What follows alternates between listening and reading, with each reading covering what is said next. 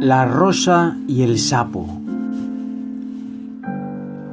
En un precioso jardín, una rosa y un sapo habían ido creciendo juntos.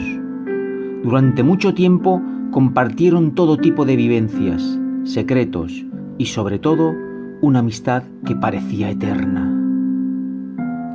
La vida iba pasando y el sapo observaba cómo su amiga se volvía cada vez más y más hermosa. Para él, era un placer ir a visitarla, saltar a su alrededor y contarle todo lo que sucedía fuera de aquel jardín.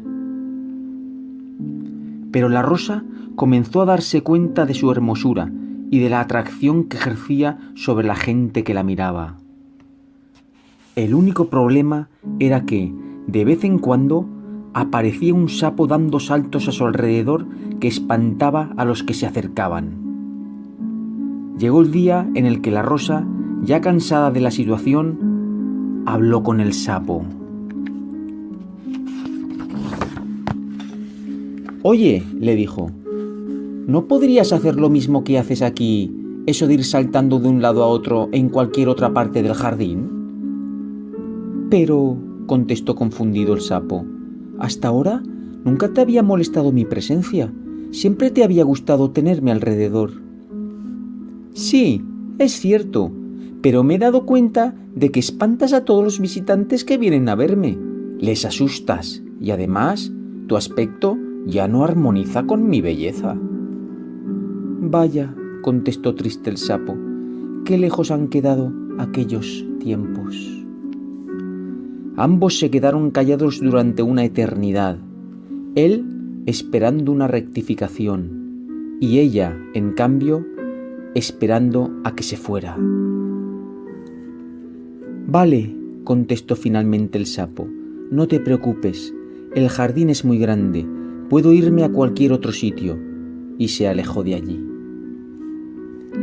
Y la primavera pasó, y el verano, y también el otoño, y durante todo aquel tiempo ambos hicieron su vida por separado.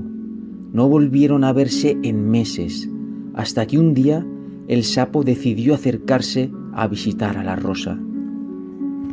Pero al llegar se quedó totalmente sorprendido. Su amiga, aquella bonita flor, estaba ahora marchita, apenas quedaba rastro de su belleza que había tenido meses atrás. Sus pétalos estaban agujereados, su tallo caído. Hola, Rosa. Hola, sapo, contestó ella con rocío en las mejillas. Pero, ¿qué te ha pasado? ¿Qué te han hecho? ¿Por qué tienes tan mal aspecto? No lo sé. Los primeros días todo fue bien, pero poco a poco comenzaron a comerme los bichos, sobre todo las hormigas. Un día un picotazo aquí, otro día otro picotazo allá, y se han apoderado de mí. Ay, Rosa, le contestó el sapo, ¿nunca te diste cuenta de que antes había alguien que se comía todos esos bichos que estaban cerca de ti. Estabas demasiado ocupada observando tu propia belleza.